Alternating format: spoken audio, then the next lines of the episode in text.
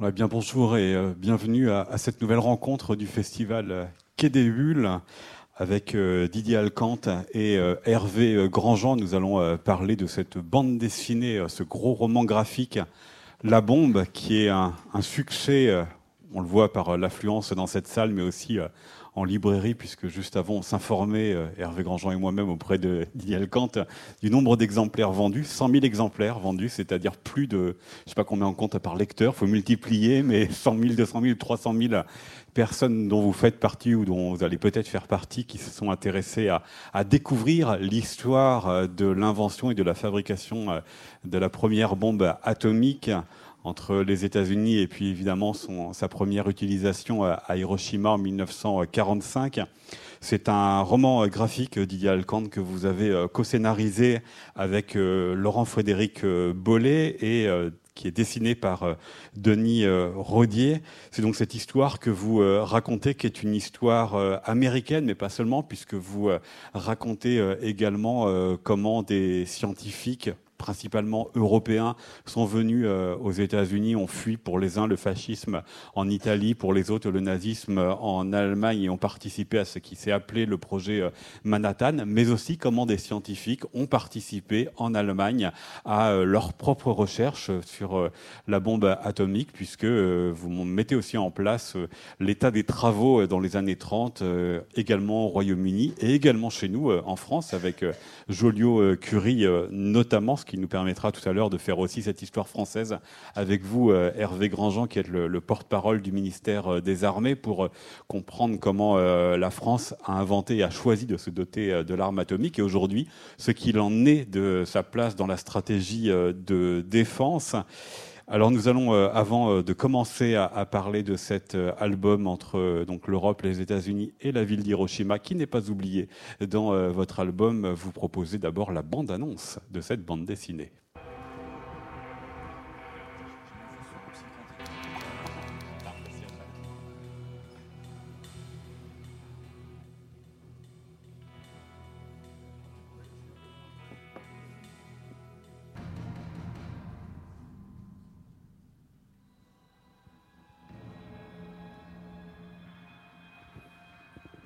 Et c'est donc le Belge que nous avons euh, avec nous, euh, Didier Alcante, pour les trois nationalités hein, qui ont été euh, citées. Puis vous avez vu nombreux des, personnages dont on va parler, de, Roosevelt, le président des États-Unis, à évidemment Einstein. Et puis vous avez vu l'unique bâtiment qui a, choisi, qui a été conservé à, Hiroshima avec ce dôme, qui est le, seul bâtiment qui témoigne de cela. Alors si vous êtes avec nous, Hervé Grandjean, c'est parce que vous êtes, je le rappelle, le porte-parole du ministère des Armées. Donc vous nous expliquerez aujourd'hui ce qu'il en est, mais aussi parce que vous avez lancé, euh, le ministère des Armées a lancé un, prix de la bande dessinée, qui est la première édition, euh, le Galon d'Or, et vous avez choisi de l'attribuer à cet album La Bombe. Alors, avant de nous expliquer pourquoi cet album, d'abord, pourquoi un prix de la bande dessinée pour le ministère des Armées? Bonjour. Ah, effectivement, c'était important pour nous de pouvoir mettre à l'honneur cet art qu'est la bande dessinée. Euh, la ministre Florence Parly est très euh, éprise de questions euh, culturelles et souhaitait récompenser des auteurs de BD qui s'intéressent aux faits militaires. Donc en octobre 2020, on a lancé, nous, ministère des Armées, un appel aux éditeurs pour ce prix, qui nous ont adressé en retour plus de 80 euh, bandes dessinées. On en a présélectionné une vingtaine. Il y a eu six finalistes qui ont été choisis euh, au début 2021. Euh, et puis finalement, deux prix qui ont été décernés. Le Grand Prix pour Didier Alcante, le co-scénariste et, le dessinateur pour La Bombe, dont on parle. Et la bande dessinée qui s'appelle Les damnés de la Commune, de Raphaël Messan, qui intervient, je crois, juste, juste après, et qui traite de l'insurrection de Paris en, en 1871. Donc c'était une première année. Le prix sera formellement remis euh, la semaine prochaine à Paris par euh, Florence Parly euh, à l'hôtel de Brienne. Et on va lancer une deuxième saison pour ce prix avec toujours un grand prix, un prix histoire également, et ce sera une nouveauté, un prix jeunesse. Donc voilà, une nouvelle saison pour ces galons de la BD qui, se lancent.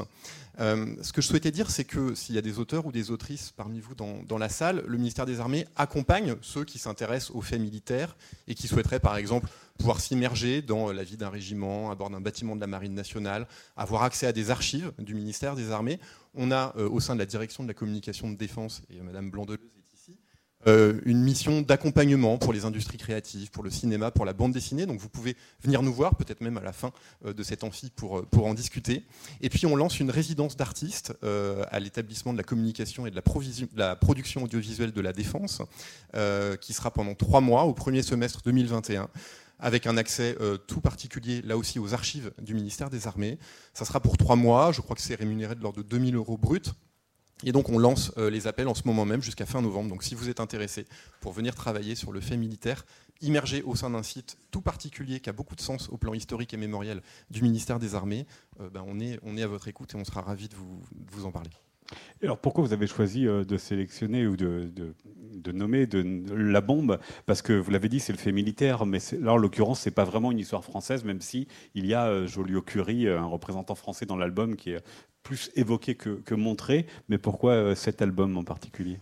Alors le prix, c'est pas euh, la ministre ou c'est pas moi-même qui avons décidé de le, décerner. Il y a eu un jury euh, qui a travaillé, donc un jury présidé par Gilles Simon, qui est le directeur adjoint de, l'ECPAD, avec beaucoup de professionnels du milieu, des bibliothécaires, des libraires, des journalistes spécialisés en bande dessinée. Et ce sont eux qui ont choisi de récompenser la bombe avec ce grand prix.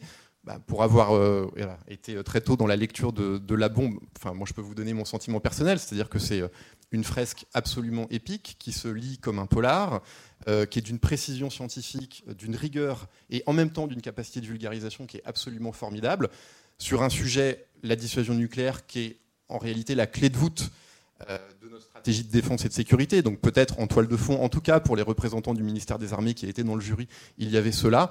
Mais c'est aussi beaucoup de professionnels qui ne sont pas spécialement euh, des aficionados de la chose militaire qui ont choisi euh, la bombe. Et donc je pense que c'est pour, les, raisons que j'ai indiquées, c'est-à-dire euh, une fresque historique, épique, extrêmement précise, avec un dessin à la fois épuré et précis et qui se lit comme un polar. Je pense que c'est ça pour nous qui symbolise Merci beaucoup. que des bonnes raisons. Donc, on va s'intéresser à, votre album euh, Didier Alcante.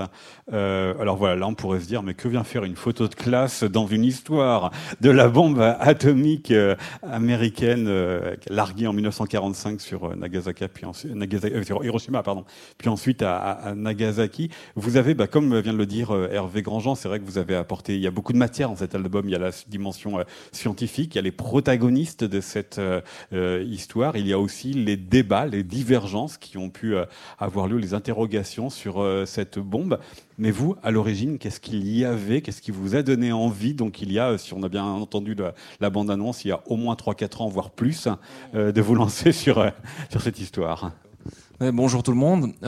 oui, effectivement, je suis ni historien ni physicien, encore moins physicien nucléaire, et pourtant j'ai un très grand intérêt pour la bombe atomique.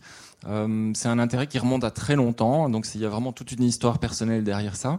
La photo que vous voyez, elle a été prise en 1978, 78, pardon. euh, c'est une photo de classe, donc le, petit, euh, le petit garçon qu'on voit au milieu, c'est moi à l'époque, j'avais 8 ans.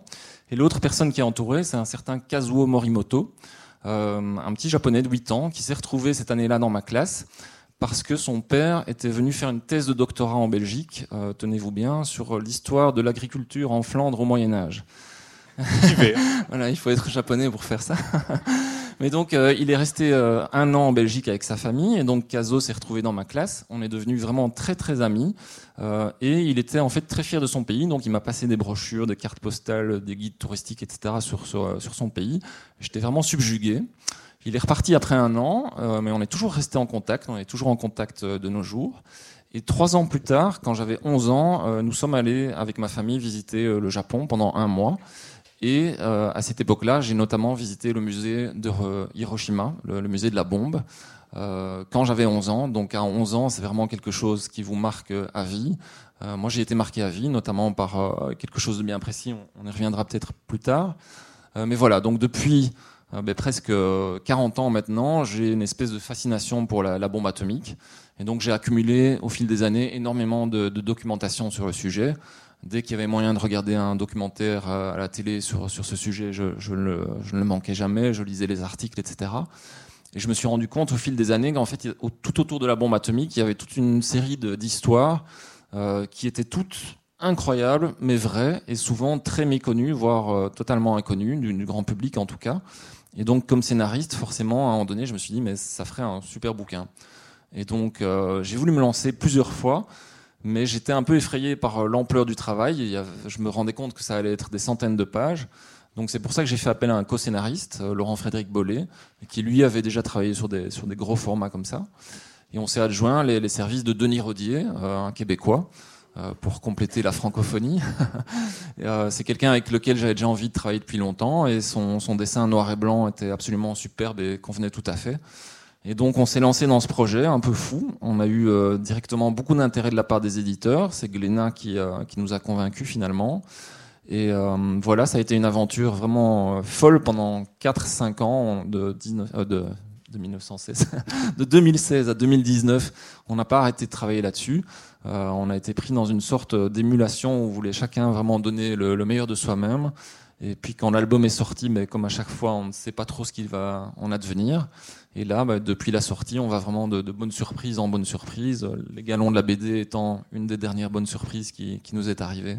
Donc voilà, c'est ça l'histoire derrière euh, ce livre. Alors, je reviens pas encore à, l'origine, mais ce que vous disiez sur l'accumulation de documentation et puis toutes ces histoires euh, qui vous semblaient toutes le plus extraordinaires et incroyables les unes que les autres, ça aussi été un défi de quoi faire face à cette masse d'informations, cette masse de documentation, cette masse de personnages pour malgré euh, euh, la taille, hein, c'est un, roman graphique qui fait pas loin de 350-400 pages, mais 450. de 450 pardon, mais de, de, rendre de rendre cela complètement lisible, complètement compréhensible et ne pas perdre le lecteur. C'était peut-être l'un des travaux les plus complexes?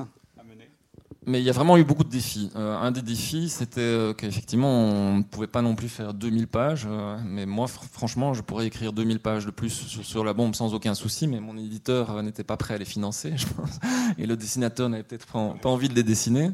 donc, oui, un des défis, ça a été de, bah, de choisir les scènes clés celles qu'on allait garder, de choisir un personnage principal, puisqu'on a vraiment un personnage principal qui évolue tout au long de l'histoire.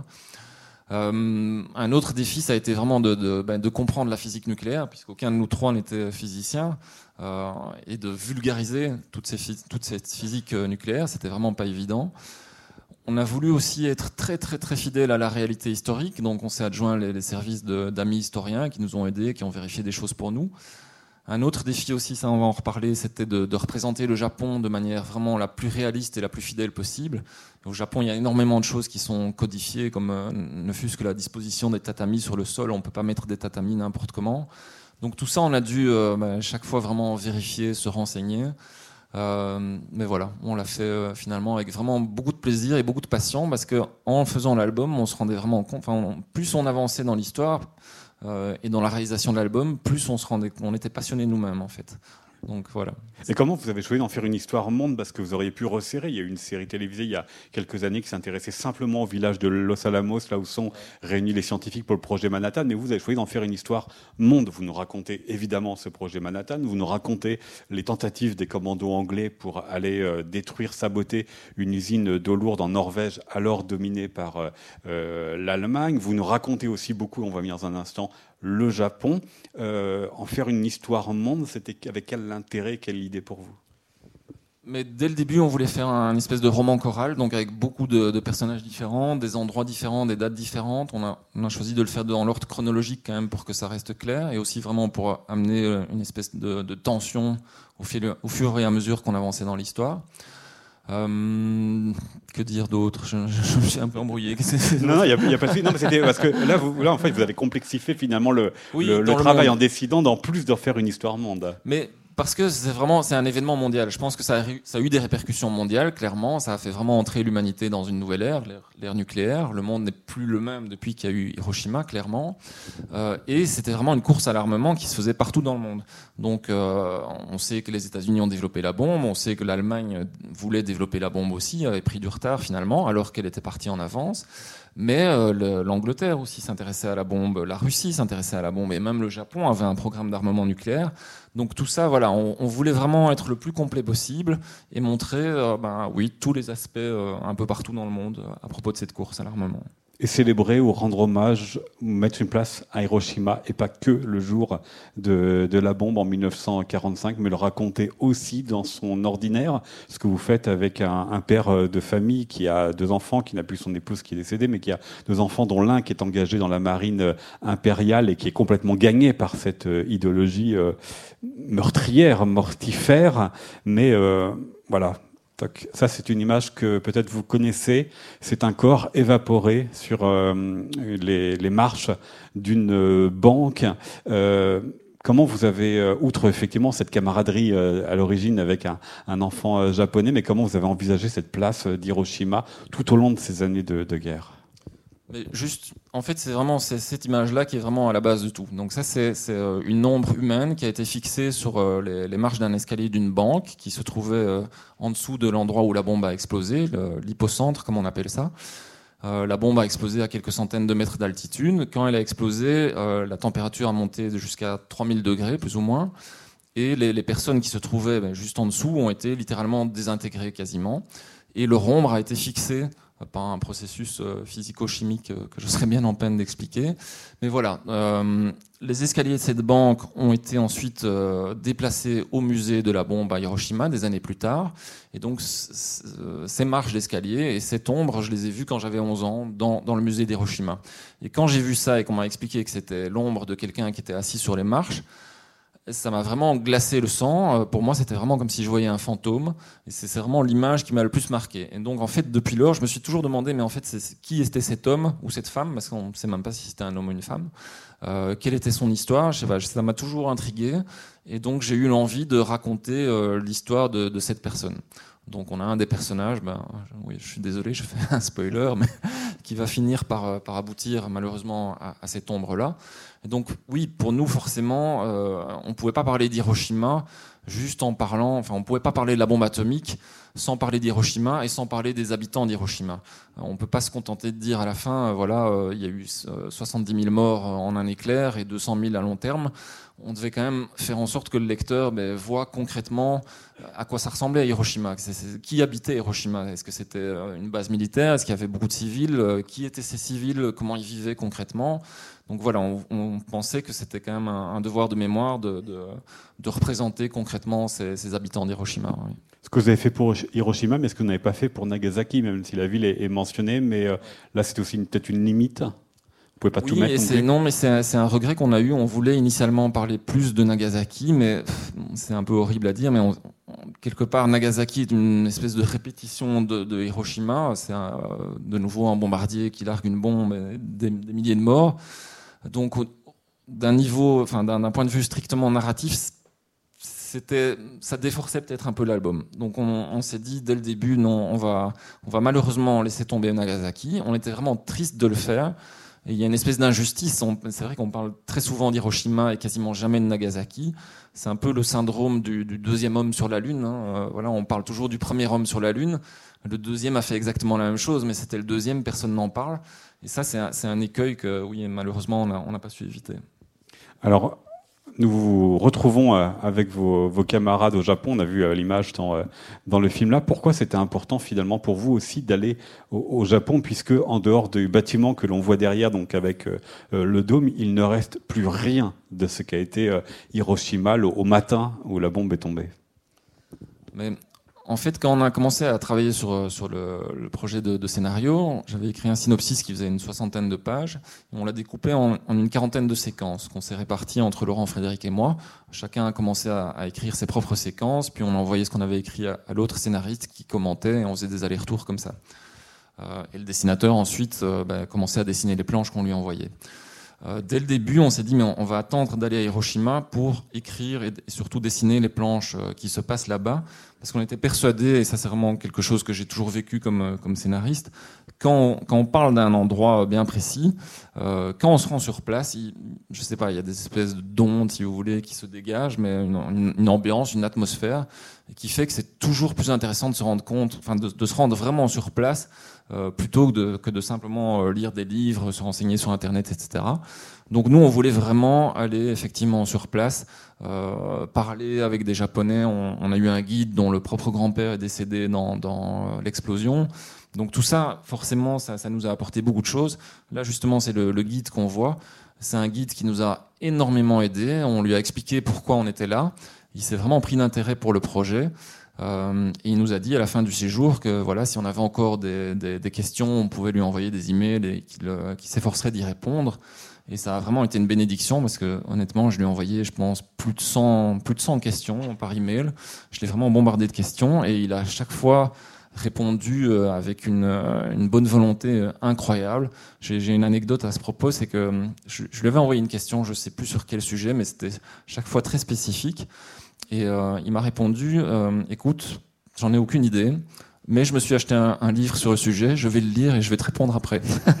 donc, voilà, tout ça bénévolement, donc c'était vraiment incroyable. Euh, mais ce que, vous, oui. ce, que, ce que vous avez fait là au Japon, juste avant d'y revenir, vous n'avez pas eu la volonté, le besoin de le faire sur les autres lieux? Je pense notamment à ce village de, de Los Alamos où ont été réunis les scientifiques.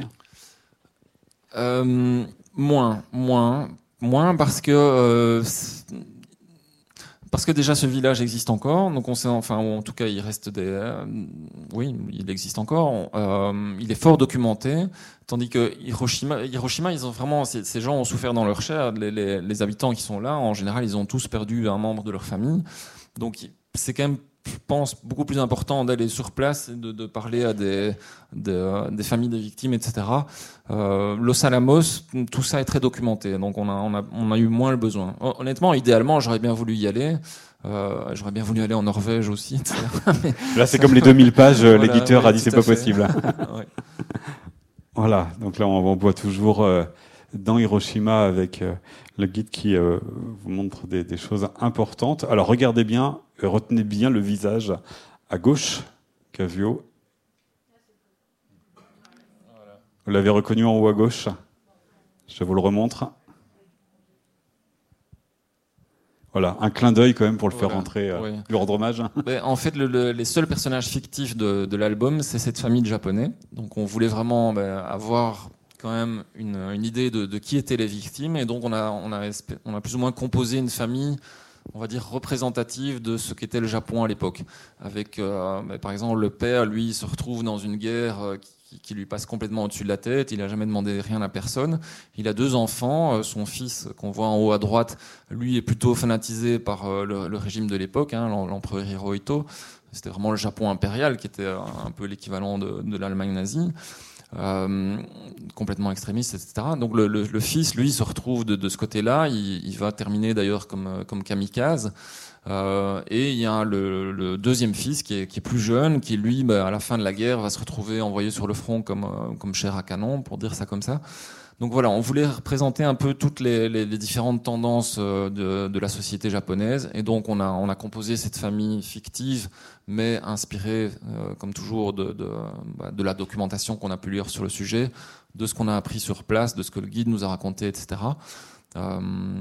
Donc voilà. Mais la petite anecdote pour, euh, pour terminer par rapport à, cette planche. Euh, deux anecdotes. En fait, cette, scène-là, elle se passe dans l'album le, 30 décembre 1938. Alors, quand j'écrivais le scénario, euh, bah, un scénario, c'est vraiment, je décris chaque case que le dessinateur va devoir dessiner. Et on écrit tous les dialogues. Et donc, j'écris le scénario qui se passe le 30 décembre 1938. Et là, je me dis, mais le 30 décembre, si ça se trouve, il y avait de la neige à Hiroshima. Et s'il y avait de la neige, je dois le décrire au dessinateur, et puis il va devoir la dessiner.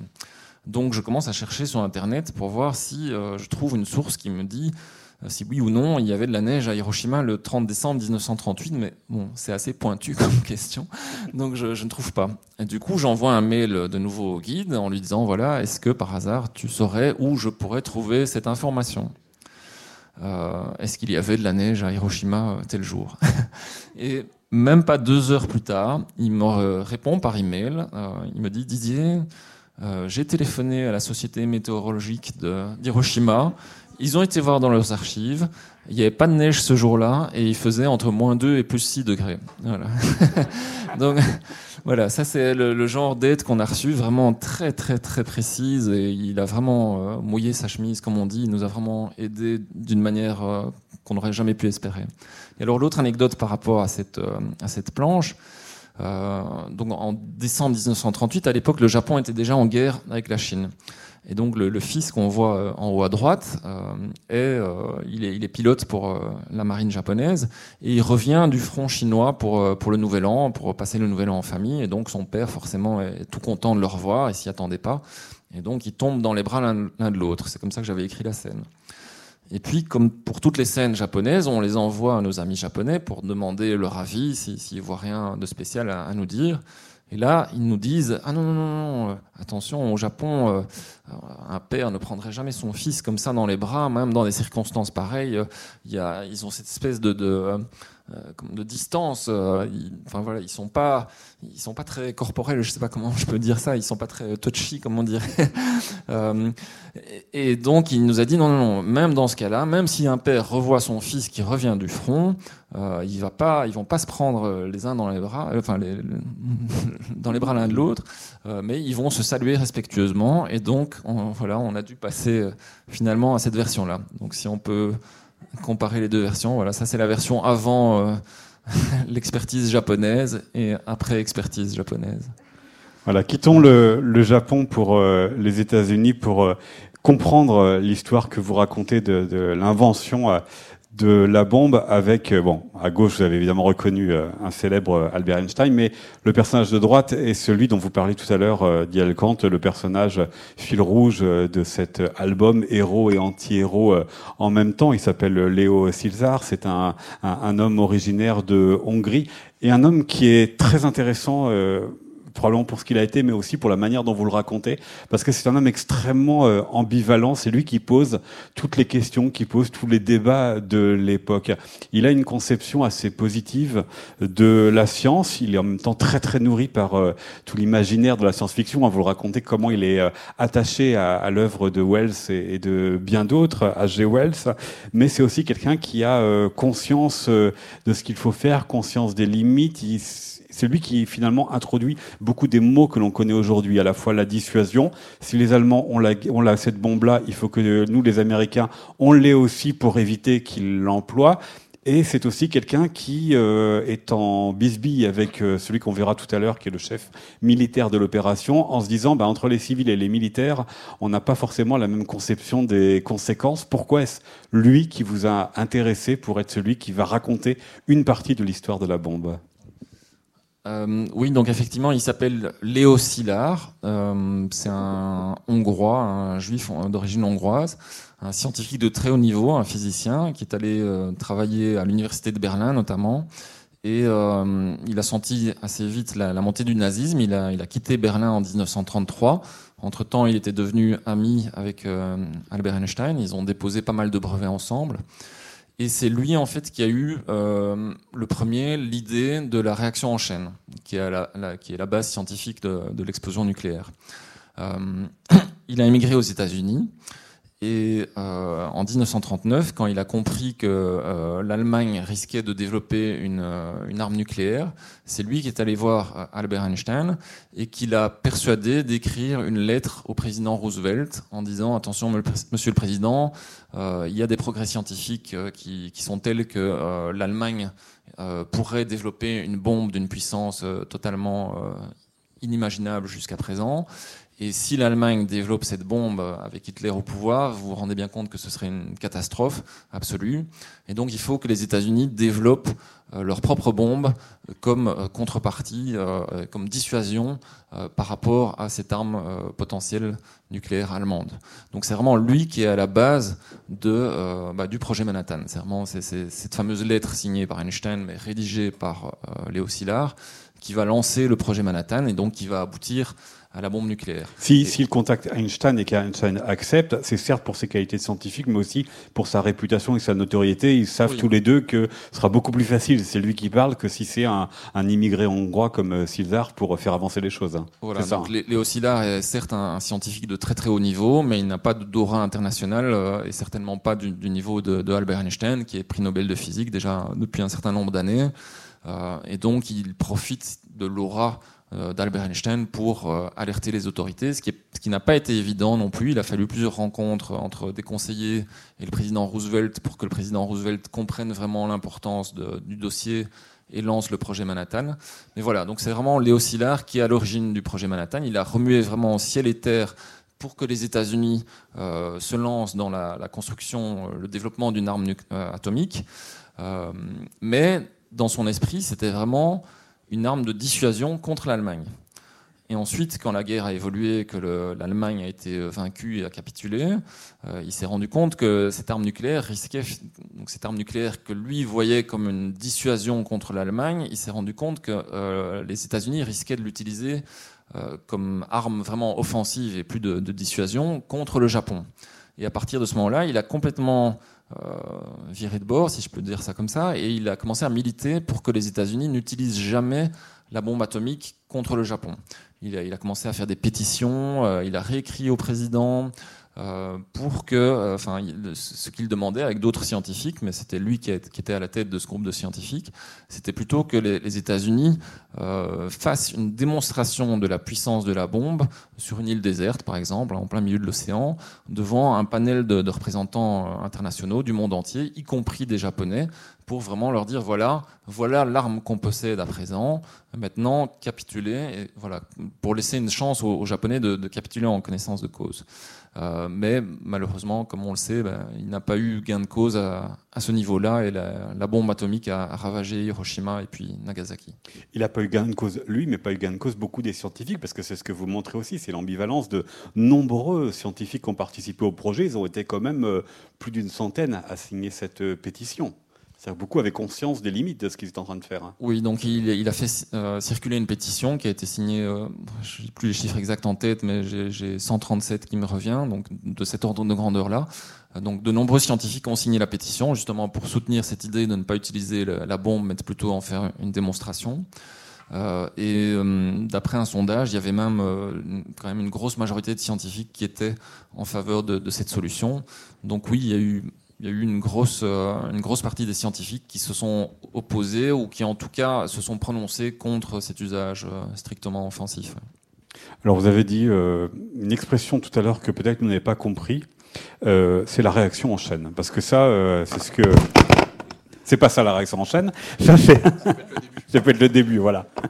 Euh, bah c'est ce que dit aussi Hervé Grandjean au tout début de la rencontre, c'est la manière dont vous euh, expliquez la science, comment euh, elle se fait.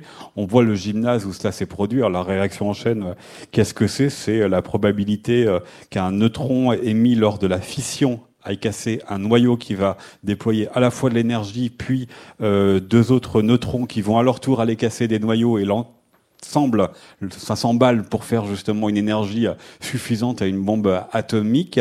Euh, des pages comme ça, des propos comme cela, comment vous y êtes pris avec votre co-scénariste et votre dessinateur pour essayer de les rendre accessibles et lisibles? Euh, on s'est beaucoup arraché les cheveux. D'ailleurs, euh, Laurent Frédéric est chauve, mais il l'était déjà avant. non, on a. Ben, déjà, ça nous a pris beaucoup de temps de comprendre exactement ce qu'est la réaction en chaîne et surtout l'expérience, on va en parler après, qu'est-ce qu'ils ont fait concrètement? Euh, là, en l'occurrence, c'était très difficile parce qu'une réaction en chaîne, tant qu'elle n'explose pas, quelque part, elle, est invisible. Donc rendre ça de manière visuelle en bande dessinée, c'était aussi très difficile. Donc on a, ben, la première chose, c'était de, lire des articles sur le sujet. Euh, J'avais un ami qui est physicien nucléaire qui m'a un peu coaché sur euh, sur ça. Euh, et puis, il y avait toute cette. Une fois que nous, on avait compris, on devait le restituer de manière compréhensible pour euh, les lecteurs qui, forcément, ne sont pas tous euh, non plus des, physiciens nucléaires. Euh, voilà, là, je sais pas trop quoi vous dire. On a, on a fait de notre mieux. non, il n'y avait pas de, de, recette magique, mais voilà, on s'est peut-être un peu entraîné aussi avec nos proches en leur expliquant, tiens, est-ce que tu comprends comme ça quand je te l'explique Qu'est-ce que tu penses si je l'expliquais plutôt comme ça, etc. Mais c'est aussi la magie de la bande dessinée, c'est qu'on a pu euh, notamment, euh, bon, c'est pas dans les images qu'on peut projeter ici, mais il y a une double page dans l'album où on voit vraiment une réaction en chaîne, ce que c'est concrètement quand les neutrons euh, entrent en collision avec des, des noyaux et qu'il y a d'autres neutrons qui s'échappent, qui vont eux-mêmes entrer en collision avec d'autres d'autres noyaux, etc. Et qu'à chaque à chaque étape, il y a une, une quantité folle d'énergie qui se dégage. Euh, donc on avait quand même par rapport à des, textes purement scientifiques, on avait quand même l'aide du dessin, qui, fait beaucoup forcément dans une bande dessinée. Euh, donc voilà, mais on a, dès le départ, notre objectif, c'était sûrement pas de faire un, manuel d'histoire ou un manuel de, physique. Donc on voulait éviter au plus possible euh, des explications assommantes entre guillemets de, de, physique nucléaire. Euh, on voulait vraiment que ça se lise comme un thriller, mais il n'y a rien à faire. On parle de la première bombe atomique, on parle des scientifiques qui l'ont développée. On devait forcément quand même passer par là aussi. Alors qu'est-ce qui s'est passé dans ce gymnase? Donc c'est la première réaction en chaîne et quelle euh, étape dans l'histoire de la bombe a été euh, faite et passée à ce moment-là? D'accord. Ben, donc là, on est en décembre 42. En fait, euh, le, général Groves, qui est le leader militaire du projet Manhattan, est arrivé peu de temps avant. Et dès le début, il avait donné trois étapes euh, trois deadlines, trois échéances aux scientifiques qui, qui, travaillaient sur le projet Manhattan. La première étape, c'était de réaliser enfin une, une, réaction en chaîne contrôlée, parce que jusqu'alors, en fait, c'était une, une espèce de, de théorie. Euh, on n'était même pas sûr que ça allait marcher, et on n'était pas sûr qu'on allait pouvoir contrôler cette, euh, cette réaction en chaîne. Donc la première étape, c'était de, de réaliser une, une, expérience de réaction en chaîne contrôlée. Euh, là, on est en décembre 42. Ils avaient pris un peu d'avance parce que l'échéance c'était janvier 43, donc vous vous rendez compte que c'était assez, assez précis comme timing. Et en fait, en décembre 42, bah, ils, ils, se doutaient bien que c'était quand même une expérience risquée, même s'ils avaient un prix Nobel de physique qui était à la tête de cette expérience, Enrico Fermi, avec Léo Szilard, dont je vous ai parlé. Euh, il se rendait bien compte que c'était quand même une expérience risquée, forcément. Donc, il comptait la faire euh, en plein milieu d'un lieu désert, euh, loin de tout, au cas où ça se passerait mal. Malheureusement pour eux, il y a eu une grève des ouvriers qui étaient censés transporter le matériel jusque-là. Et comme ils étaient vraiment à l'époque dans cette optique de course à la bombe et que vraiment ils pensaient que le, premier, le premier pays qui développerait la bombe ben, gagnerait la guerre, pour simplifier, ils n'avaient littéralement pas une seconde à perdre, et donc ils n'ont pas pu attendre que les ouvriers cessent leur grève. Ils ne pouvaient pas non plus leur dire euh, pourquoi ils voulaient absolument euh, déplacer ce matériel, puisque c'était un projet absolument top secret.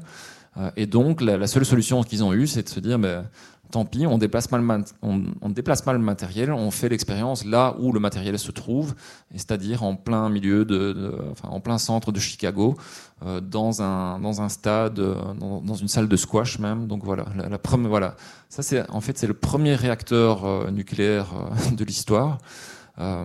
c'est là-dedans qu'il y a une, une, réaction en chaîne qui s'est qui s'est déclenchée. Ce qu'on voit les espèces de briques noires, c'est du graphite. Le graphite, ça permet de contrôler la, réaction en chaîne, de la, freiner. Et il y avait, euh, dans, on, ne le voit pas, mais enfin sur la gauche, il y avait des, barres d'un métal qui s'appelle le cadmium, qui permet aussi de, vraiment de freiner la circulation des neutrons. Et donc ces barres étaient, étaient euh, enfoncées dans, ces briques de, graphite, et dans les, briques de graphite, il y avait de l'uranium. Et donc ils ont commencé à enfin ils ont propulser des neutrons pour déclencher une réaction en chaîne. Et plus il retirait ces barres de cadmium de, de, de cet amas de, graphite, plus la réaction s'accélérait. Et s'il remettait les, les, barres de graphite, ça se freinait. Donc ils avaient la, la possibilité de contrôler comme ça. Euh, vous voyez que les, les scientifiques euh, se trouvent juste vraiment à quelques mètres de, de l'endroit où la réaction en chaîne va se faire. Ils n'ont strictement aucune protection, ils ont juste un simple tablier. C'est vraiment comme ça que ça s'est passé. Et donc de nos jours, euh, enfin, vous en parlerez peut-être mieux que moi, mais je pense pas qu'il y aurait encore beaucoup de scientifiques qui, qui accepteraient de faire une expérience euh, dans des conditions pareilles. Surtout que c'était vraiment la première, donc ils n'étaient pas sûrs que, que, que, ça puisse fonctionner et que ça ne dégénère pas. Mais donc voilà, ça c'est la première réaction en chaîne contrôlée de l'histoire dans une salle de squash euh, dans un stade en, plein centre de Chicago. Parce que c'est l'un des aspects euh, très étonnants euh, dans votre album, c'est qu'en fait, ça reste de la théorie, ça reste de l'hypothèse, et pourtant on investit massivement de la connaissance. Il y a des Nobel et plein de scientifiques qui sont là, on investit massivement de l'argent, c'est-à-dire qu'il y a eu beaucoup de paris finalement qui ont été, qui ont été tentés dans cette histoire de la bombe. Mais en fait, ça c'est vraiment le début de l'industrialisation du nucléaire. C'est-à-dire que jusque-là, ils avaient dépensé déjà des, gros budgets, euh, mais ils, n'avaient pas la preuve que ça pouvait marcher. Là, l'expérience a marché, donc ils ont la preuve qu'une bombe atomique est vraiment possible et faisable et développable. Et donc euh, là, ils se disent, mais maintenant, on va devoir avoir du matériau fissile. Donc le matériau fissile, c'est ce qui va servir d'explosif en fait à la bombe atomique, c'est de l'uranium ou, ou, du plutonium. Mais c'est de l'uranium enrichi. Euh, qui n'existe pas en tant que tel. Donc l'uranium enrichi s'obtient en, bah, en, enrichissant l'uranium, c'est-à-dire en lui faisant euh, subir toute une série de procédés euh, physiques et chimiques. et c'est quelque chose qui coûte énormément d'argent, qui prend énormément de temps et qui nécessite surtout des infrastructures mais gigantesques. Et donc à partir de là, ils vont devoir convaincre les industriels bah, de, de participer au projet.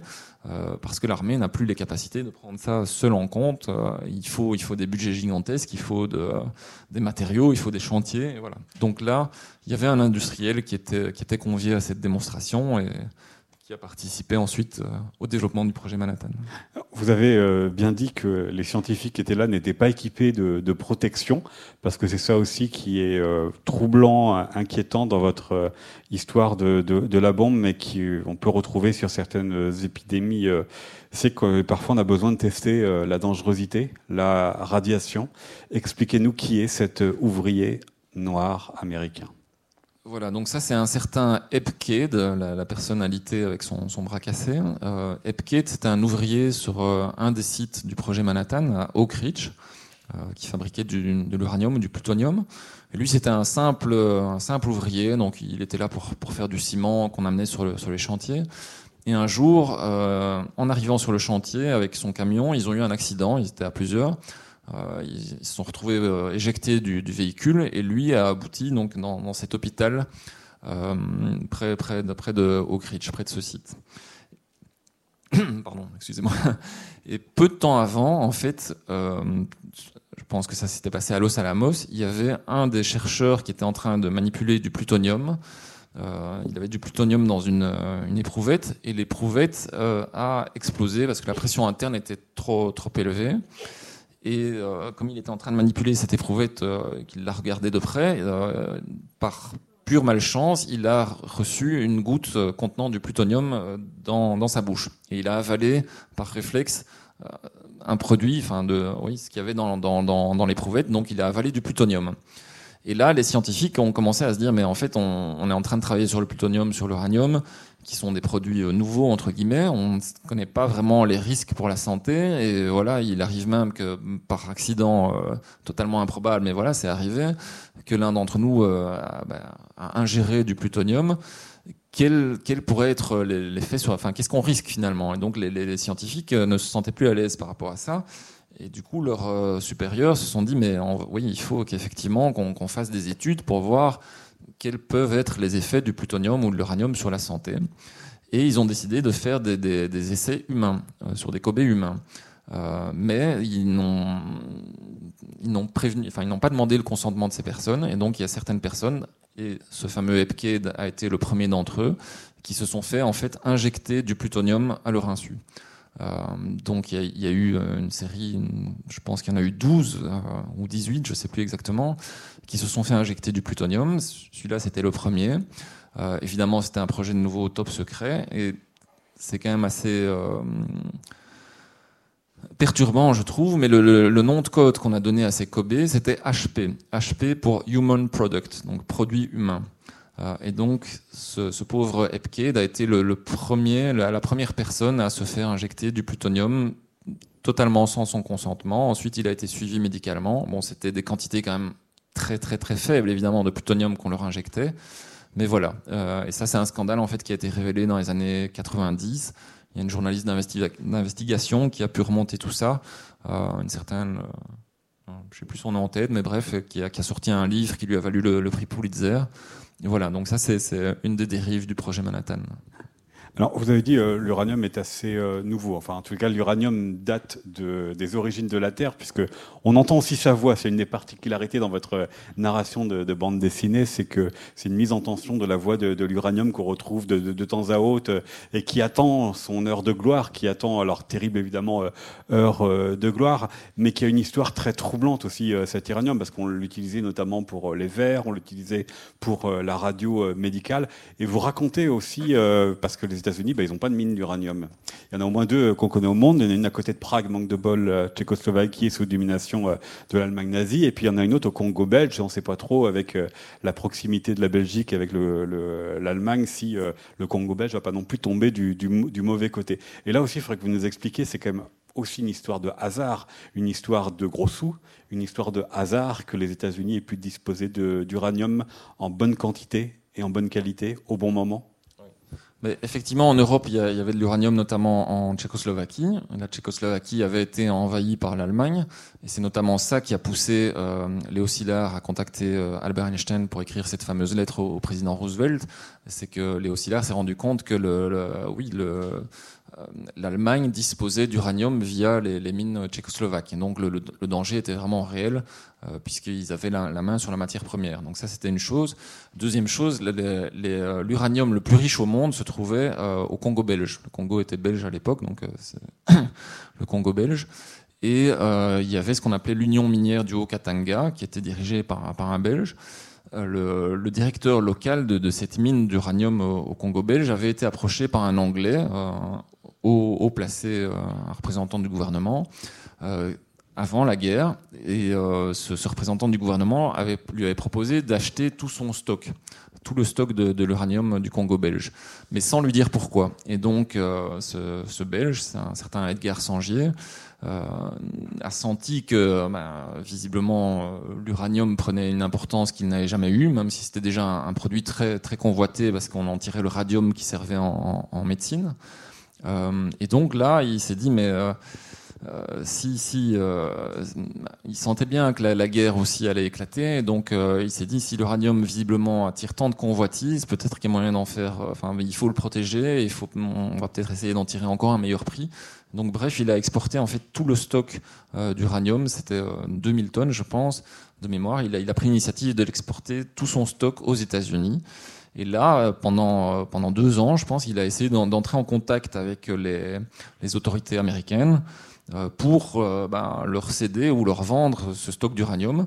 Il n'a jamais réussi vraiment à rentrer en contact jusqu'à ce que le fameux général Groves arrive à la tête de ce projet Manhattan et entende parler de ce stock d'uranium bah, qui croupissait entre guillemets dans, dans, un port à New York, enfin dans le port de New York. Imaginez, il y, a quand même 1000 tonnes d'uranium qui sont dans, un, euh, dans, un, port pendant deux ans et personne n'en veut avec le danger que ça représente. Voilà, oui, je pense que c'était même 2000 tonnes de mémoire, je, enfin je sais plus trop. Euh, mais voilà, le général Gross, euh, il est à peine nommé, il entend le, premier jour de... de enfin, il a à peine commencé son, son, travail effectif de leader du projet Manhattan, il entend parler de ce stock d'uranium et lui comprend immédiatement qu'il y a vraiment intérêt à acheter ce stock le plus rapidement possible. Et donc, il s'est débrouillé pour que, je pense, dans les 48 heures, le, stock avait été acheté par l'armée. Effectivement, il avait la, la matière euh, nécessaire. Alors, l'histoire que vous racontez, c'était aussi une histoire euh, contre la montre, mais euh, il faut faire la bombe et il faut empêcher l'adversaire d'avoir euh, la bombe. Alors là, vous voyez la, la fameuse voix off de, de l'uranium dont je vous ai euh, parlé. Et ça, c'est aussi une histoire que vous avez souhaité euh, mettre en, en, lumière. On est en Norvège, donc là aussi, territoire occupé par les Allemands avec cette usine d'eau lourde. Mais c'est aussi ça que vous avez voulu faire, c'est rendre hommage à des personnes qui se sont sacrifiées, les commandos qui ont tenté de saboter cette usine et qui ont été un, un peu les oubliés de la mémoire. Oui, tout à fait. Ben, donc, euh, je vous ai expliqué que les, Allemands, euh, et vous le savez, ben, essayaient aussi de développer euh, l'arme atomique. je vous ai parlé là tantôt du graphite. On a vu les, briques de graphite pour la première réaction en chaîne réalisée aux États-Unis. Les Allemands, eux, ils, n'utilisaient pas de graphite. Enfin, ils, essayaient aussi de réaliser leur première réaction en chaîne, mais eux, comme modérateur des neutrons, ils utilisaient un autre produit qu'on appelle l'eau lourde, qui est un nom scientifique beaucoup plus compliqué. Euh, mais l'eau lourde euh, était fabriquée euh, principalement dans cette usine qui se trouve en Norvège. et la Norvège était occupée par l'Allemagne. Donc c'était de l'eau lourde qui était rapatriée, enfin qui était produite en Norvège et qui était ensuite rapatriée en Allemagne et qui servait ben, justement à ces expériences, à ce projet allemand de, de bombe atomique. Et donc les, Alliés ont appris l'existence de, cette usine et du fait que les Allemands utilisaient cette eau lourde, et donc ils se sont mis en tête de, bah, de, détruire cette usine. Alors cette usine, on le voit sur le dessin, elle est vraiment, en fait, elle est située à flanc de falaise, en Norvège. Euh, il y a un pont qui était très étroit et euh, sous, étroite surveillance aussi, pour y accéder, donc elle était très très difficile d'accès. Ils ont essayé de la bombarder, mais l'endroit est tel que c'était très très très difficile de bombarder, ils n'y sont pas parvenus. Et donc ils ont fini par envoyer un commando euh, de soldats norvégiens formés en Angleterre pour saboter cette usine d'eau lourde. Et donc le commando a été largué, je pense, à plus de 100 km en Norvège en plein hiver avec, euh, je pense, 200, 200 kilos d'équipement. Ils ont dû faire une centaine ou 200 kilomètres euh, en ski de fond pour euh, arriver près de, près de cette usine. Et finalement, ils ont, ils ont réussi effectivement à la, à la saboter. Mais les Allemands l'ont réparé très rapidement par après, donc il y a encore tout un autre épisode. Mais voilà, c'est ce qu'on a appelé la bataille de l'eau lourde. C'est quelque chose qui est assez connu. Il y a eu un film hollywoodien, notamment avec Kirk Douglas, dans les années 60, qui a été fait et donc c'est une histoire relativement connue, mais euh, on pouvait pas passer à côté parce que euh, voilà, le sabotage euh, fait aussi partie de, de l'histoire. Oui, puis connu, mais pas de tout le monde quand même, parce que certes il y a eu ce film avec Kirk Douglas, mais ça reste quand même pour le grand public oui, une histoire aujourd'hui qu'on connaît pas. Non, mais disons que ceux qui s'intéressent à la bombe atomique en général, voilà, ont plus ou moins entendu parler de ça. C'est pas l'aspect le moins connu de, de la bombe atomique. Alors on va devoir aller un peu plus vite malheureusement sur les images suivantes. Voici le fameux groove dont euh, euh, Didier Alcante vous parle depuis euh, le début avec c'est le sens, le souci évidemment de la, précision, parce qu'on sait, surtout quand on fait un album historique, si on oublie un bouton, on se fait tout de suite taper dessus par quelques lecteurs très tatillons. Et voilà, donc vous le voyez face à Silzar. Et en fait, c'est ça l'album. C'est ça la, tension qu'il y a dans l'invention. Ce sont deux hommes qui sont incapables de s'entendre. D'ailleurs, Groove aurait bien aimé interner pendant toute la durée de la guerre son fameux Silzar. Et en même temps, ils sont essentiels l'un à l'autre. Oui, donc euh, vous avez le, général Gross euh, qu'on voit en haut à gauche et euh, le, fameux Léo Szilard qui est notre personnage principal. Et entre eux, ça a été un espèce de, de coup de foudre inversé, c'est-à-dire qu'ils se sont détestés dès le premier regard. Euh, le général Groves était très autoritaire et forcément il était à la tête d'un projet top secret. Donc pour lui, il voulait absolument compartimenter le plus possible euh, toutes les toutes les recherches. Il voulait absolument éviter que l'information circule trop vite. Enfin, il voulait éviter que l'information circule tout court. Alors que Léo Szilard, lui, euh, comme scientifique, il disait mais non, ça n'a pas de sens. Une recherche scientifique, il faut que les scientifiques puissent parler entre eux. On, doit partager le résultat de nos, de nos investigations, etc. Donc il y avait cet aspect-là. Euh, sur la, méthodologie entre guillemets. Euh, et aussi, il y a eu un, problème clairement de, de, personnalité. Ils s'appréciaient vraiment pas l'un l'autre. Ils étaient totalement incompatibles. Et donc, c'est assez gai aussi comme scénariste de pouvoir mettre ce genre de rencontre en, euh, en, scène parce que c'est vraiment à chaque fois ça fait des étincelles. Dès qu'ils se voient l'un l'autre ils, ils, savent pas s'encaisser. Donc euh, effectivement dans les faits le, général Groves suspectait carrément le Léo Szilard euh, d'être un, un, carrément un espion à la solde des Allemands. Et donc très rapidement il a essayé de le faire interner enfin de le, de le, mettre en prison carrément. C'est carrément le secrétaire d'État enfin le secrétaire à la guerre américain qui a dit mais non, il n'y a, aucune charge contre lui, ça n'a aucun sens. Et du coup, le, général Gross a, a, fait suivre à de nombreuses reprises euh, le, Szilard. Et ça, il y a des rapports qui ont été faits là-dessus. Et en fait, Léo Szilard euh, était très malin. Et donc, la, plupart du temps, il parvenait, enfin, il s'apercevait qu'on le suivait. Et donc, il prenait un malin plaisir à, semer son poursuivant. Ou alors, voilà l'image. Voilà, oui. Donc là, il monte dans un tram. Euh, il a repéré quelqu'un qui le suit. Donc la, la, personne qui le suit monte aussi dans le tram. Et puis, cette personne s'aperçoit que Léo Szilard euh, en est redescendu et le, tram démarre et emmène la personne qui le suivait au loin. Et ça, c'est vraiment authentique. Euh, on voit des, rapports qui sont, qui sont quelque part à mourir de rire parce que visiblement les oscillars s'amusaient très fort à ça. Ou bien euh, carrément quand, quand il, s'apercevait qu'il était suivi, bah, il allait à la rencontre de, de, cette personne qui la suivait et il, lui disait tiens bonjour, enfin remettez mon bonjour au général Gross ou ce genre de choses. Voilà, c'est ce que vous racontez avec ce personnage Groove, donc qui a vraiment été à, la tête et qui a tout organisé. Euh, mais bon, parfois les scientifiques sont des petits malins parce que rester à Los Alamos avec euh, son travail et, sa famille pendant longtemps, on a parfois besoin d'un peu de loisirs. Donc vous mettez euh, des scientifiques de la neige, quelques explosifs et ils vous fabriquent une piste de ski comme vous pouvez le voir ici. Mais je voudrais, avant qu'on écoute Hervé Grandjean sur la France et puis l'actualité, voilà, bon, c'est le spoil que vous avez fait tout à l'heure, donc euh, on ne divulgue plus rien euh, ici, mais que vous nous expliquez aussi le, travail euh, de Denis Rodier, parce qu'il a eu quand même, donc on voit bien un trait extrêmement précis, un rythme extrêmement soutenu, sauf qu'il a fallu aussi raconter, dessiner l'horreur absolue, comment il s'y est pris. Oui, mais ici, je dois vraiment rendre un, hommage à Denis Rodier parce que euh, les connaisseurs de BD savent peut-être que euh, pour faire une planche, une page en, dessin réaliste, en gros, il faut compter en général une semaine de travail.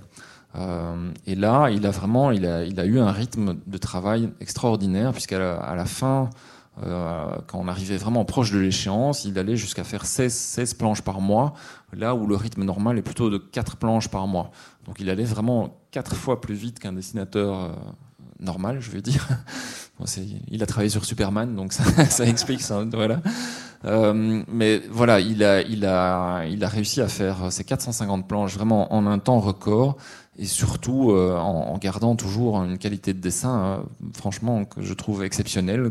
Il a, c'est très détaillé.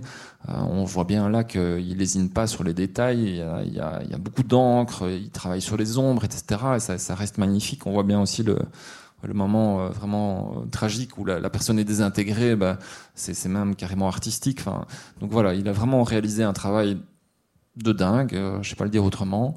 Mais ce qui a été très difficile pour lui, évidemment, c'est de, euh, bah, c'est des scènes à partir du moment où l'explosion s'est produite et qu'on voit les conséquences au sol. Où là, mais forcément, euh, surtout qu'il a fait ça après qu'on ait été à Hiroshima. Donc là, on voit un tricycle, par exemple, qui est, qui est carbonisé. Pardon, excusez-moi. Un tricycle qui est, qui est, carbonisé, mais on a vraiment vu ce tricycle qui est exposé au musée d'Hiroshima. Et forcément, quand on voit un tricycle d'enfants comme ça carbonisé, eh ben ça, ça, ça, remue évidemment. Quand il doit dessiner des cadavres, c'est quelque chose qui lui a été très difficile. nous, on avait décidé en plus comme scénariste vraiment de nous reposer sur lui, dans le sens où euh, ce sont des planches euh, qui sont muettes ou quasiment muettes. Donc on montre, c'est un peu ce qu'on avait appelé des, des instantanés de l'horreur. Donc voilà, c'est des, planches euh, où c'est vraiment le dessin qui prend tout, tout l'espace. Il y a très très peu de texte. Et ça a été très très difficile euh, moralement pour lui de, faire ça, mais voilà, il, fallait passer par là et il s'en est sorti vraiment avec brio. Alors Hervé Grandjean, donc on a vu l'histoire euh, américaine de la, des deux bombes euh, atomiques. Donc on passe un peu par la France avec Frédéric Joliot-Curie. La première explosion française, si mes infos sont bonnes, c'est 1960. dans quel contexte? Est-ce que c'est issu justement de ces travaux d'avant-guerre, de ces, ces, travaux aussi qui ont pu être, fait, qui ont pu être menés ailleurs? Alors, effectivement, la France, de manière indirecte, a été partie à cette histoire par Pierre et Marie Curie au début du XXe siècle, avec la découverte de la radioactivité euh, naturelle. Ensuite, avec euh, euh, Frédéric et Irène Joliot-Curie qui ont découvert la radioactivité artificielle dans les années 1930. Puis ensuite, des travaux à partir de 1939 de, Joliot-Curie sur la fission de, l'uranium. On avait quelques physiciens atomiciens français qui étaient insérés dans les, dans les équipes du projet Manhattan, dans les équipes américaines et britanniques, mais c'était une portion très, très, très, très ténue. Donc c'est vraiment en 1945, au sortir de la guerre, que la France a décidé euh, de développer, de se doter euh, d'une bombe nucléaire. On a créé le comité à l'énergie atomique en 1945. Il y avait des réticences euh, des plus grands scientifiques français, y compris Jean Perrin, qui était le haut commissaire à l'énergie atomique, donc qui était le, scientifique en chef du, CEA. Néanmoins, euh, les choses ont avancé. On a eu euh, ce qu'on appelle une divergence, c'est-à-dire la première réaction en chaîne d'une pile atomique qui s'appelait Zoé en, 1900, en 1948. Et il y a quelques événements géopolitiques qui ont accéléré la prise de décision par les politiques en France du fait qu'on se dote de l'arme nucléaire. Alors d'abord, il y a eu Dien Bien Phu en 1954, la chute de Dien Bien Phu. On a demandé, pour éviter euh, la défaite, l'aide américaine, et notamment une aide alors conventionnelle, hein, pas une aide nucléaire, mais une aide conventionnelle de l'aviation américaine, qui n'est jamais venue. On a eu la crise de Suez en 1956, vous vous en souvenez, il y avait euh, contre la nationalisation du canal de Suez par euh, Nasser, le chef d'État égyptien, la France, le Royaume-Uni et Israël qui se sont élevés, y compris militairement, contre cette nationalisation. Et qu'est-ce qui s'est passé? Il y a eu une menace à peine voilée d'attaque nucléaire de la part de la Russie. Euh, les Russes ont écrit aux Britanniques et aux Français pour. C'était écrit de manière assez subtile, mais quand même en toile de fond, c'était une menace euh, nucléaire. Euh, on a demandé là aussi l'aide des États-Unis, qui n'est pas venue. Et au contraire, les Américains ont fait pression sur les trois pays que j'ai mentionnés, France, Royaume-Uni et Israël, pour retirer ces forces d'intervention en Égypte, ce qu'on a fait in fine. Et de ça, en fait, euh, en sont sorties deux doctrines un peu différentes. C'est d'ailleurs intéressant quand vous le rapprochez de l'actualité récente sur les sous-marins euh, australiens, par exemple. D'une part, il y a la France qui s'est dit, ben, en fait, l'allié américain est certes un grand allié, mais on ne peut pas totalement euh, lui faire confiance et on a parfois besoin de notre autonomie de décision militaire. Et de l'autre, le Royaume-Uni qui s'est dit ben, on ne peut pas avoir de politique de défense crédible sans l'appui des États-Unis. Et donc, eux, euh, les Britanniques, ont conclu un accord de coopération militaire, notamment sur le plan nucléaire, en 1958 avec les, euh, avec les Américains. Donc, je, reviens juste parce que vous avez parlé de, résistance, ou en tout cas de débat au sein de la communauté euh, scientifique. Est-ce qu'ils sont du même ordre que ceux que raconte Didier Kant dans La bombe, c'est-à-dire ces conséquences qui sont beaucoup trop importantes pour nous? Je pense qu'il y a effectivement eu des questions euh, éthiques sur l'emploi, mais on pourra peut-être euh, y revenir sur les questions de doctrine, sur dans quel cas on prévoit, euh, nous, la France, d'utiliser la, bombe nucléaire. Il est très bien décrit par Szilard, Fermi, par vous-même, dans la BD, les débats qu'il y a eu à l'époque sur est-ce qu'il faut utiliser cette arme ou est-ce que c'est purement de la dissuasion, est-ce qu'il faut seulement la tester, est-ce qu'on s'en sert de manière offensive ou de manière défensive? si vous m'interrogez sur la doctrine française, la doctrine française, elle est purement défensive et elle consiste à faire savoir à un adversaire potentiel que s'il souhaitait s'en prendre aux intérêts vitaux de la France, eh bien nous pourrions en retour euh, lui occasionner des dommages qui seraient inacceptables pour lui, c'est-à-dire concrètement frapper ses centres de décision, ses centres névralgiques, qu'ils soient euh, politiques, euh, industriels ou militaires. Donc nous, on est vraiment dans une logique de doctrine purement, purement défensive. Peut-être pour revenir rapidement à l'histoire de ce qui s'est passé en France. Donc entre 54 et 56, quelques euh, phénomènes, euh, événements pardon, géopolitiques qui ont justifié cette accélération du programme nucléaire euh, militaire en France.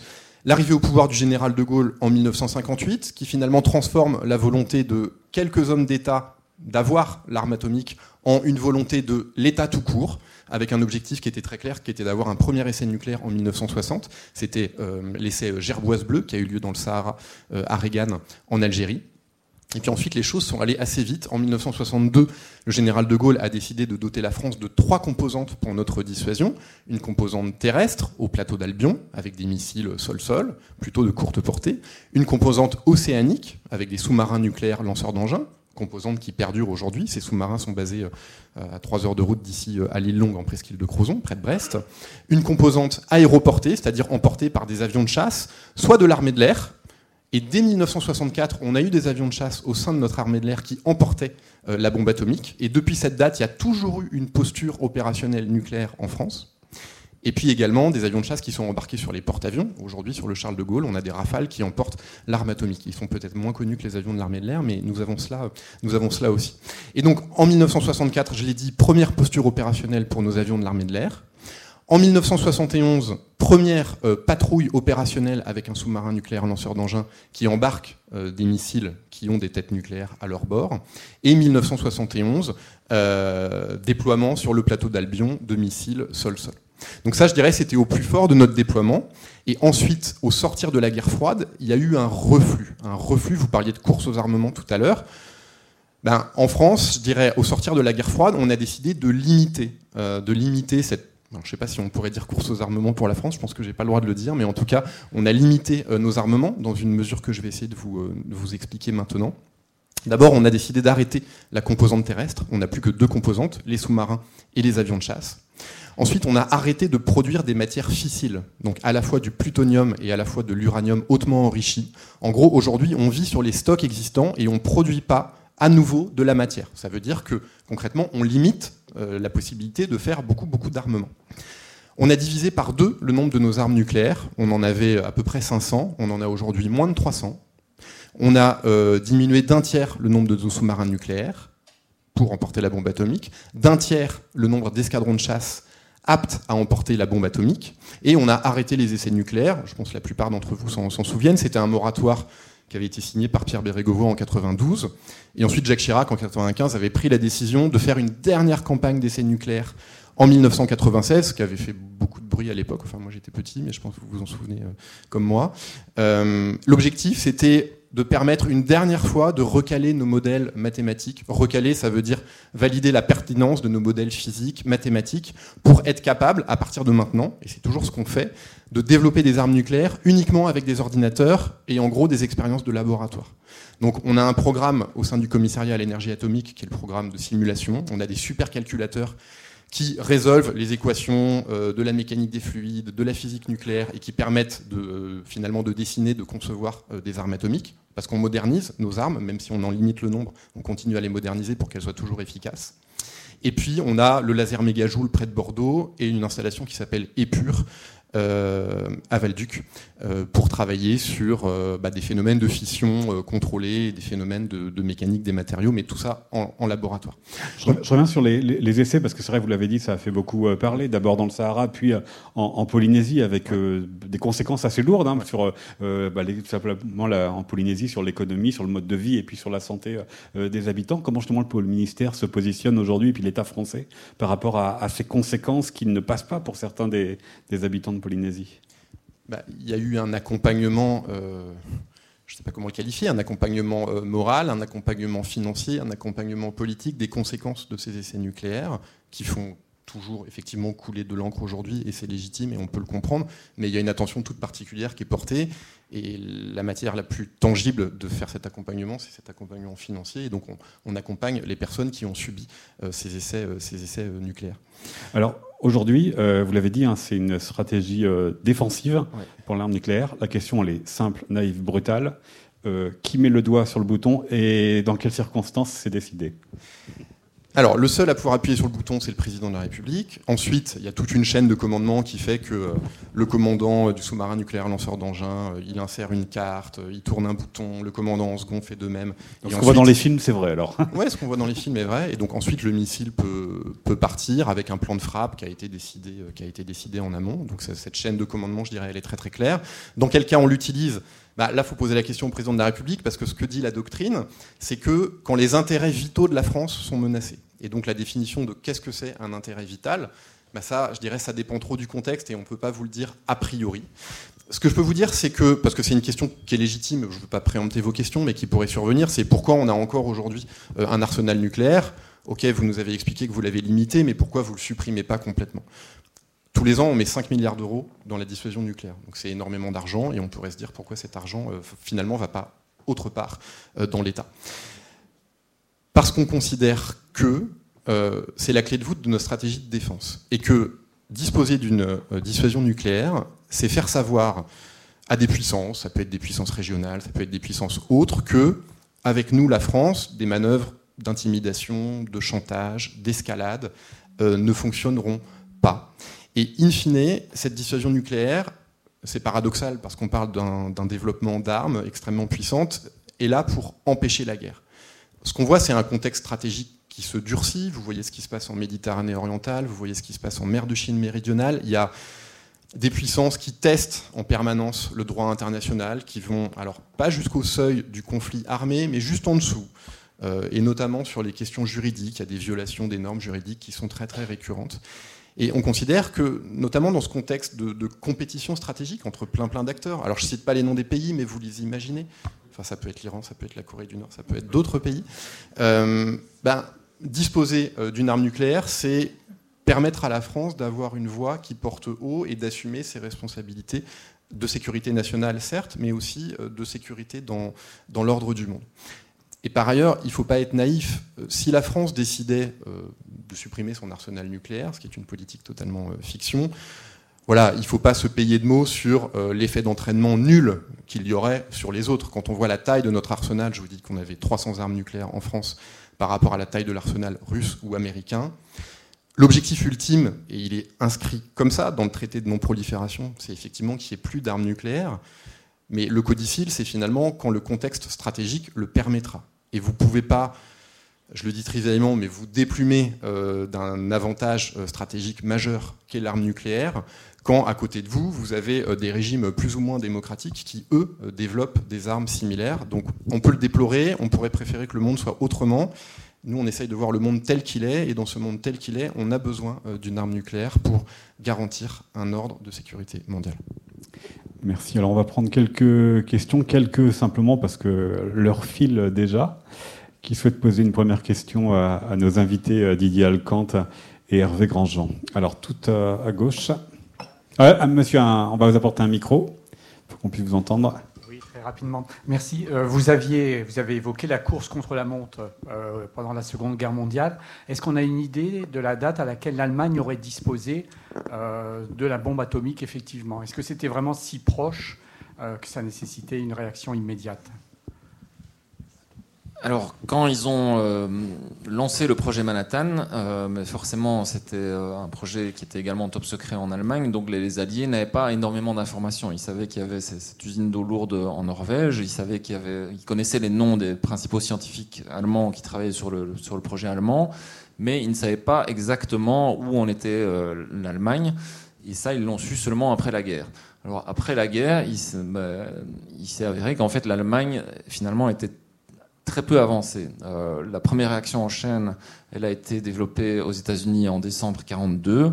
Euh, en Allemagne, euh, à la fin de la guerre, il n'avait toujours toujours pas réussi cette, cette, cette, première étape, notamment parce que l'eau lourde qui venait de Norvège, j'en parle dans le livre, on en parle dans le livre, a fini au fin fond d'un lac norvégien suite à, un nouvel acte de, de, sabotage des Alliés.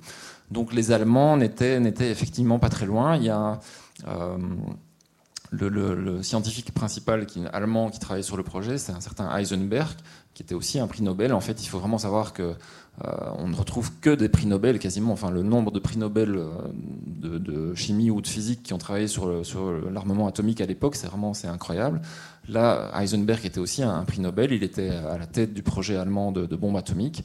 Euh, mais c'était un projet qui n'avait vraiment strictement rien à voir avec le projet Manhattan, que ce soit en termes euh, d'ampleur, de, budget, de, nombre de personnes qui, travaillaient dessus, euh, et aussi simplement pour des raisons pratiques. En fait, l'Allemagne était bombardée euh, quasiment jour et nuit à, la fin de la guerre, et donc elle était totalement dans l'incapacité de développer des, usines gigantesques pour enrichir l'uranium, etc. Donc il s'est avéré, in fine, que l'Allemagne n'était très loin. Il y a toujours un débat de nos jours sur le rôle qu'a joué exactement Heisenberg dans, dans, ce processus, parce que euh, certains pensent, et on ne le saura sans doute jamais, qu'Eisenberg aurait plus ou moins saboté le, projet allemand de l'intérieur en rendant des, avis très pessimistes sur la possibilité effectivement de, développer une arme nucléaire euh, en Allemagne. Et donc, euh, bah, suite à ces avis, notamment, les budgets n'avaient vraiment strictement rien à voir avec ce qui a été fait aux États-Unis. donc voilà, les Allemands n'étaient pas très loin finalement. Une nouvelle question? Bonjour. Je voulais savoir aussi combien d'anecdotes vous aviez dû mettre de côté, parce que je pense qu'il y, en a des centaines. Moi, j'avais en tête celle du Demon Core qui m'a toujours marqué. Je ne sais pas si ça vous parle. Je vois pas la personne qui parle. D'accord. Euh, celle de du... du, Demon Core. ah oui, oui, d'accord. Oui, mais en fait, ça, ça a eu lieu après la guerre, cette, euh, cette expérience-là. Alors, euh, il y a eu un film réalisé par Roland Joffé sur le, sur le projet Manhattan, je ne sais plus comment il s'appelait, mais avec Paul Newman. Euh, qui a été fait dans les années 80 de mémoire. Et dans, le film, on voit cette expérience. En fait, c'est une expérience de, réaction aussi. Enfin, c'est un, chercheur euh, à Los Alamos qui a été euh, irradié et qui, en est mort.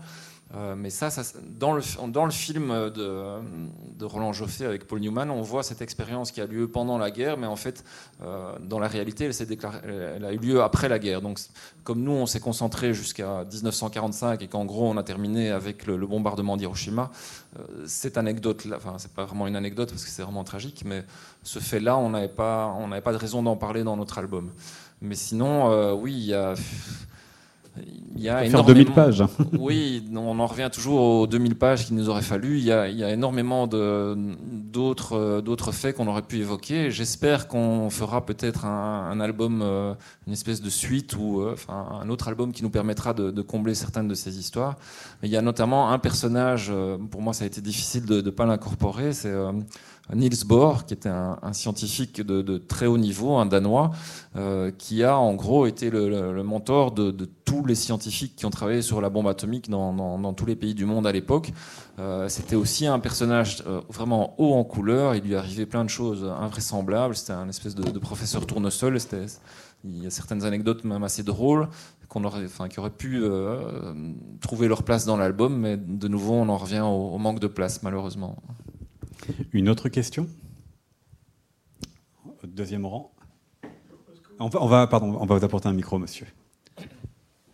Nous, on vous entend, mais surtout pour les personnes qui sont derrière. Bonjour, est-ce que vous parlez de la construction de l'usine de centrifugation pour obtenir de, l'uranium fissile? Parce que ça a été une étape très importante. En passant, alors pour les scientifiques, ceux qui connaissent l'exafluorure d'uranium. Alors, on, parle de toutes les usines euh, d'uranium, enfin de production d'uranium enrichi et de, plutonium euh, qui ont été euh, mises sur pied aux États-Unis par le, projet Manhattan. Oui, on, en parle, mais je pense qu'on l'évoque juste sur une case. Donc, il n'y a pas de, scène qui s'y passe en tout cas. Une autre question? Et oui, alors tout à gauche.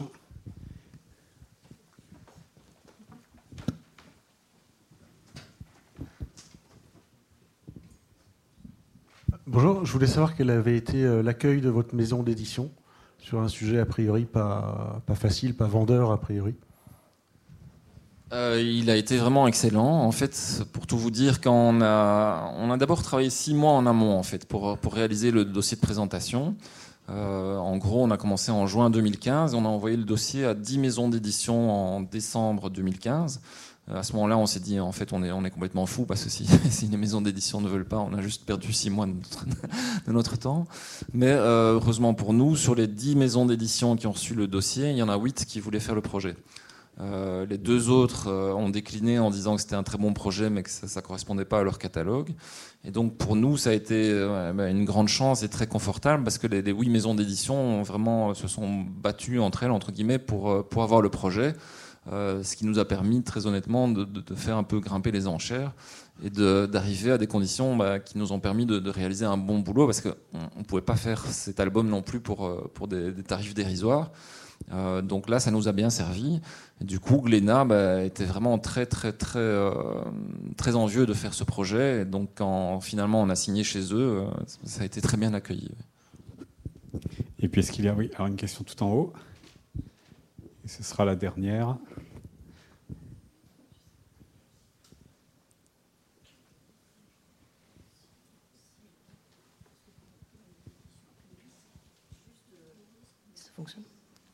Juste pour savoir si en fait, vous avez, donc c'est extrêmement documenté sur le plan scientifique, ça j'ai bien compris. Sur le niveau graphique, euh, vous êtes aussi allé sur place.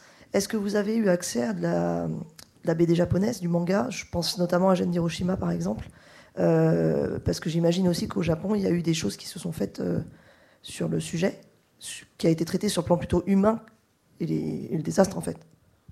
Euh, oui, tout à fait. Donc, dans, la postface que j'ai écrite à la fin de l'album, je parle d'ailleurs de, de Gen Hiroshima, qui est sorti en France et en Belgique, je pense, en 1984, et qui forcément, enfin moi forcément, je l'ai lu à l'époque et ça m'a complètement bouleversé. Euh, donc oui, oui, euh, j'ai lu Gen Hiroshima, je connais très bien. Il y a un autre manga japonais qui s'appelle, beaucoup plus récent, qui s'appelle Dans un recoin de ce monde, qui a été adapté au cinéma en, dessin animé récemment, il y a 2, 3, 3 4 ans. Euh, donc oui, oui, on s'est, on s'est renseigné, on a eu, on a eu accès forcément à, tous ces mangas, on, les connaît bien. Oui.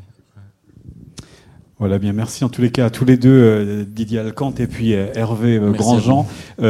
Didier, on va pouvoir vous retrouver donc si vous voulez, c'était.